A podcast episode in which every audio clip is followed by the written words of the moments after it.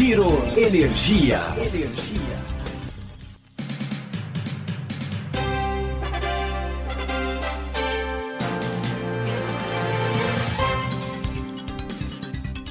Olá, esse é o Giro Energia, o podcast sobre o setor de energia patrocinado e desenvolvido pela Econ Energia. Eu sou Roberto Rockman, jornalista que cobre o setor de energia há mais de duas décadas. Esse é o último episódio da jornada ISD, tudo o que você precisa saber para fazer com que a sua empresa fique bem posicionada no setor de sustentabilidade. Nesse último episódio, a gente vai falar um pouco sobre o mercado de crédito de carbono, a sua importância e também a gente vai ouvir sobre a relevância crescente da energia solar na matriz. Para a gente aprofundar os nossos conhecimentos, a gente ouviu dois especialistas. Ouçam o que cada um deles tem a dizer.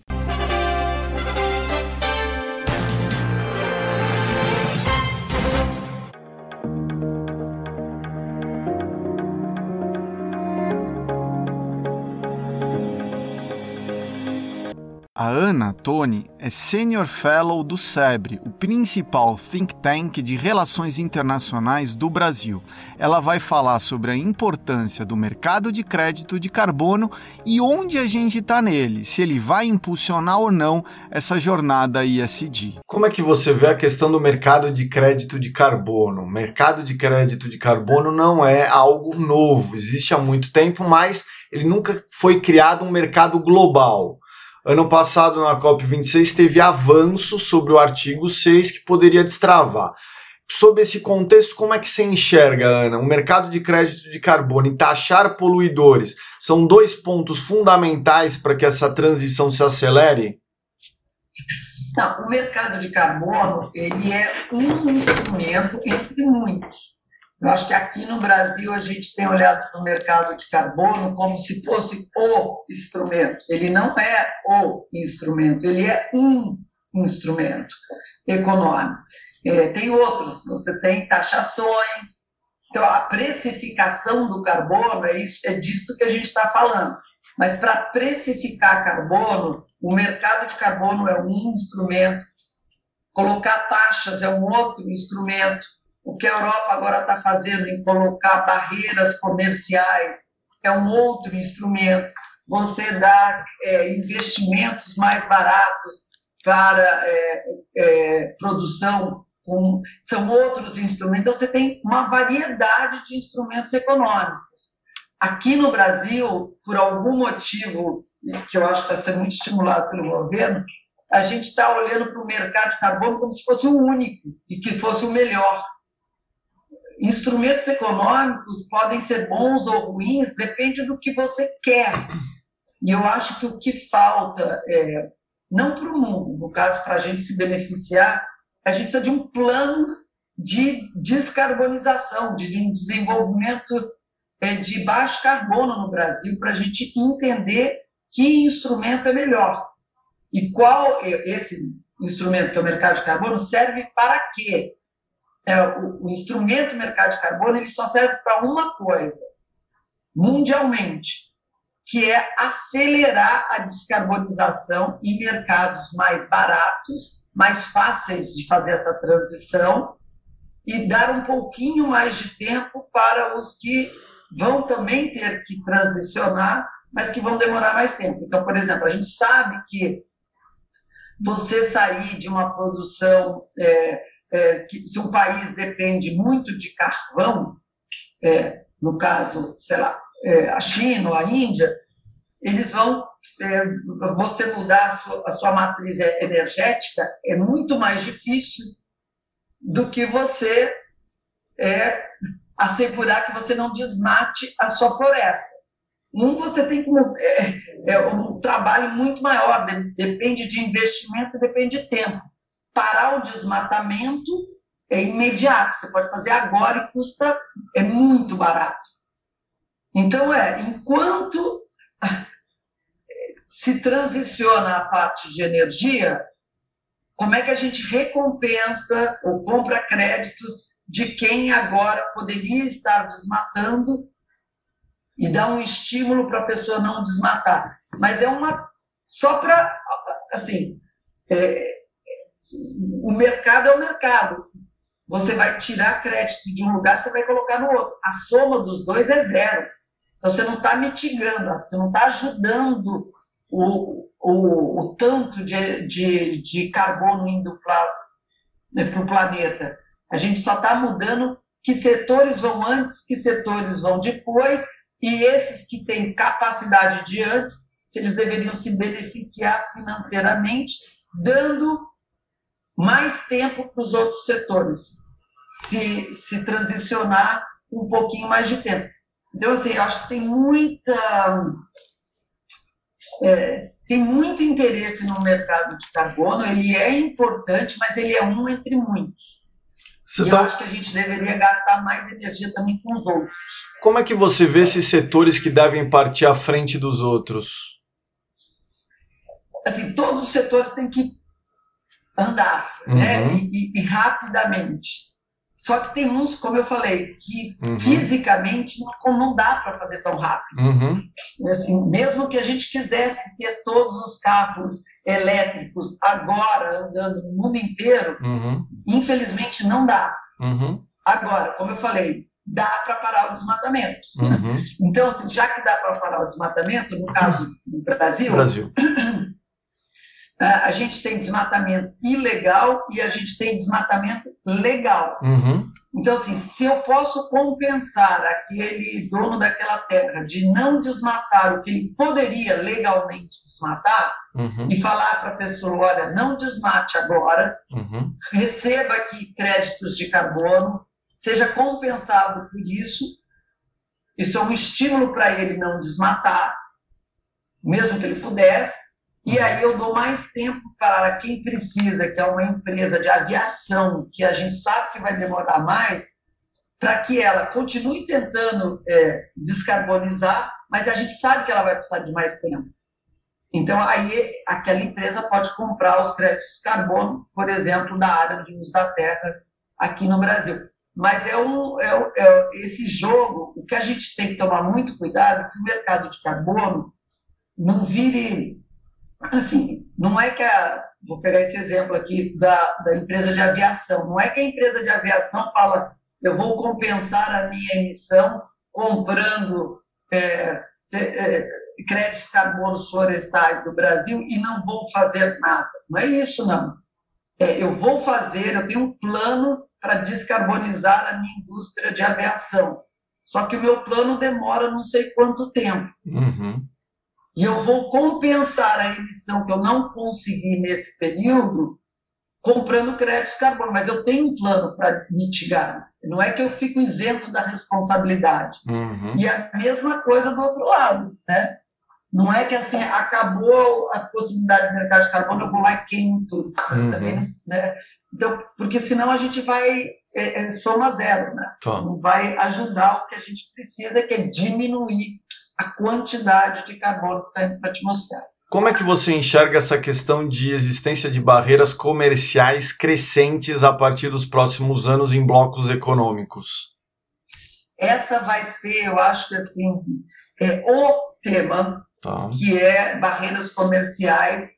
É, cada vez mais, eu acho que assim, vamos ver barreiras comerciais para produtos que tenham pegadas de carbonos mais altas mas o Brasil pode se beneficiar. Por exemplo, o aço brasileiro, uhum. porque a energia brasileira ela é mais renovável uhum, uhum. do que, por exemplo, a da China, uhum. o aço brasileiro tem uma pegada de carbono muito mais baixa do que o aço da China. Uhum. Então, é, é, é, com a nossa matriz energética limpa, quase todos os produtos brasileiros deveriam ser mais limpos do que produzir carro no Brasil pode ser mais é, uma pegada de carbono menos intensiva do que em um país que tem um... então a gente pode se beneficiar nessa transição uhum. e se beneficiar muito uhum. porque a gente tem não só uma matriz energética ainda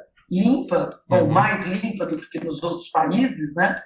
Mas também a gente tem a capacidade de reflorestar o Brasil uhum. numa quantidade imensa para vender não só créditos de carbono, mas para neutralizar a pegada de carbono dos produtos industriais brasileiros. Uhum. Então, se a gente, é, eu acho que essa, as barreiras comerciais, elas vão chegar, não tenho nenhuma dúvida, a gente já está vendo, né? Uhum.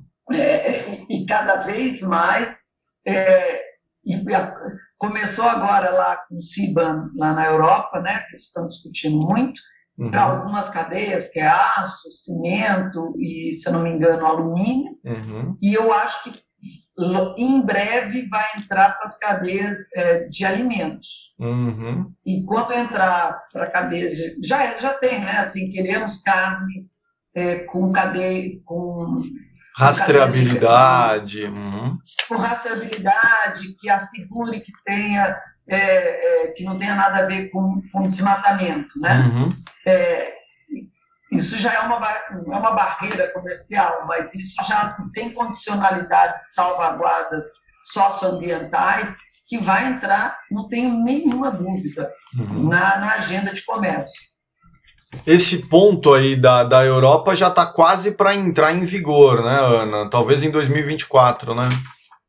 Exatamente, exatamente é, assim, como está, assim, está um momento de muita instabilidade, né? Uhum. É, assim, global, quando você vê, a gente passou dois anos numa pandemia, agora tem uma guerra, o WTO, que é a OMC, a Organização Mundial de Comércio, ela já vinha com mil problemas uhum. é, por causa do, do Trump não ter é, é, deixado ela avançar em termos de regulamentação internacional. Assim, nós estamos num momento instável globalmente, acho que a, uhum. a suposta globalização é, que foi estabelecida, com as regras que foram estabelecidas, ela está em xeque. Uhum. Isso não resta nenhuma dúvida. Né? Os países estão ficando cada vez mais autossuficientes, menos é, querem estar menos porosos para a globalização. Agora, o que não está em xeque é que, que as demandas ambientais, climáticas, vão aumentar é, na pegada de carbono dos produtos, uhum. sejam eles para os mercados nacionais, sejam eles para os mercados internacionais. Uhum. Como ela vai se dar e como eu falei, se, que instrumentos econômicos a gente vai estar usando mais, se é o mercado de carbono, se são tarifas nas fronteiras, se é taxação, se é precificação, se é pagamento de serviços ambientais, todo esse léxico é, econômico é, a gente tem à nossa disposição e acho que tem diversos países tentando diversas coisas, mas ainda não há um consenso global de quais são os melhores e quais a gente vai fazer coletivamente, né? E aí eu só queria lembrar uma coisa, a humanidade, a gente sempre é, os modelos econômicos é, internacionais nacionais, a teoria econômica, ela sempre foi baseada é, em crescimento econômico, né? Muito baseada no PIB, que está tudo ótimo. E a, pela primeira vez, a, os modelos econômicos eles têm que responder à ciência é, ambiental, digamos, à ciência uhum. climática. Uhum. Então, não é só fazer lucro, mas é fazer lucro que respeite a pegada de carbono. Então, pela primeira vez, os modelos econômicos eles uhum. têm que ter como prioridade a uhum. descarbonização. Uhum. Isso é muito novo. Uhum. Então, a gente vai ter que olhar para as teorias de comércio, de, de economia, dessa perspectiva. A gente não tem escolhas, né? Uhum. Mas a gente ainda não tem a maturidade é, e os instrumentos para fazer esse debate. Então, eu acho que é isso que a gente está vendo. Daí todo mundo olha como, ah, não, o mercado de carbono vai resolver todos os problemas. Não, eu pago é taxação, não a gente tem esses altos e baixos e provavelmente vai ser um pouquinho de cada um deles. Ou seja, é uma jornada que a gente está no início, é isso? É uma jornada que a gente está no início e eu acho que a área econômica e financeira acordou tarde para essa, essa jornada, uhum. mas acordou com tudo. Então, quando a gente lá em Glasgow, é, o setor financeiro estava é, em peso, uhum. é, porque eles perceberam que, assim, se antes eles podiam ignorar esse debate, eles perceberam que não podem mais ignorar, então, assim, resolveram é, enfrentar e enfrentar experimentando todos os instrumentos que eles tinham, né? Uhum. Ou, e, e, provavelmente vão ter que inventar muitos novos que a gente ainda não conhece. Então essa é uma, o começo de uma jornada. O Rodrigo Sawaia é presidente da Associação Brasileira da Indústria Solar, a Absolar. Ele vai falar um pouquinho para a gente como que esse mercado tem crescido com a agenda ESG. Vamos ouvir o que ele tem a falar. Hoje, o principal fator que leva os consumidores a buscar a energia solar fotovoltaica para o uso na sua residência, comércio, indústria, propriedade rural ou prédio público é a redução de gastos e custos com energia elétrica, uma vez que essa tecnologia se barateou muito nos últimos anos. O preço da energia solar caiu no mundo por volta de 86% na última década. E por conta disso, a tecnologia se tornou acessível. Hoje é mais barato gerar a sua própria energia elétrica limpa e renovável no telhado da sua casa a partir de um sistema solar fotovoltaico do que adquirir, comprar essa energia elétrica de terceiros. Portanto, hoje o principal fator que faz com que as pessoas busquem energia solar é a economia no bolso. O segundo fator importante que a gente percebe é uma vontade por ter maior autonomia, independência e controle sobre a sua conta de luz e os seus gastos com energia elétrica, podendo inclusive escolher a fonte, a tecnologia que vai gerar energia elétrica para o seu uso. É, isso também é, vem pelo fato de muitas pessoas perceberem a qualidade da, do fornecimento de energia elétrica como inadequado, insuficiente inapropriado para suas necessidades. Esse é um problema sério na região rural do Brasil, no interior dos estados, e gerar a própria energia traz mais autonomia, traz mais segurança para o suprimento desses consumidores. É, um outro fator muito importante, esse é o terceiro na lista, é justamente a questão ambiental. E aí a percepção dos consumidores é de poder contribuir para a sustentabilidade, a proteção do meio ambiente, com uma geração de energia que é limpa, renovável, sustentável, a partir de um recurso abundante e amplamente disponível para a sociedade, que é o sol. Né? É claro que existe também cada vez mais o interesse das grandes empresas, das corporações, até em alguns casos, quando são grupos internacionais, por metas globais que elas precisam atender, de buscar fonte solar como parte dos seus requisitos de ESG, né? E as empresas nacionais também começam agora a trabalhar mais essa parte do ESG. Os investidores também têm é, feito é, um tratamento diferenciado de projetos e de empresas e empreendedores que têm requisitos ESG embutidos ao acesso a recursos, né, ou financiamento de projetos.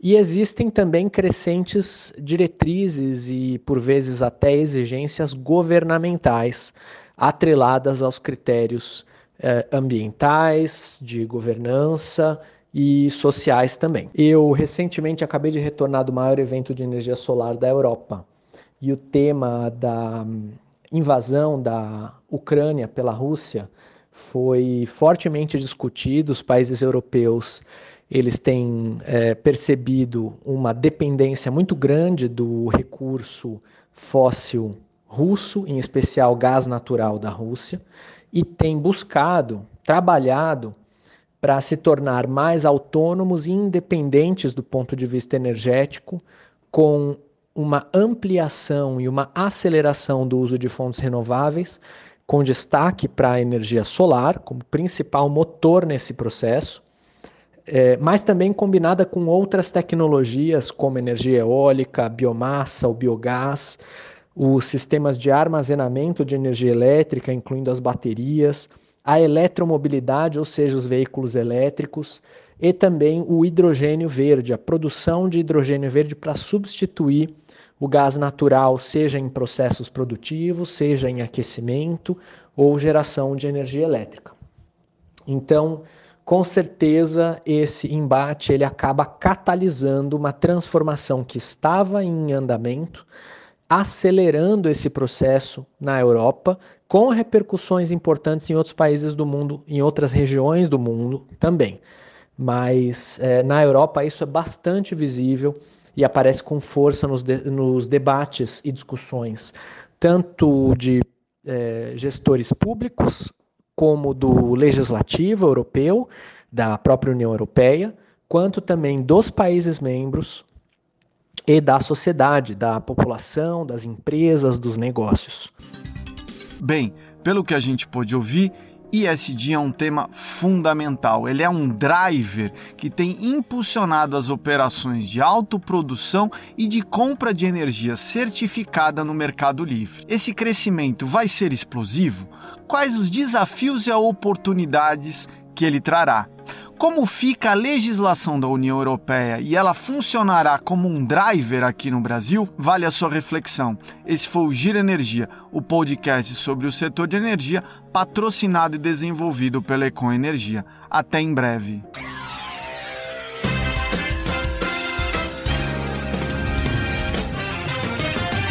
Giro Energia. Energia.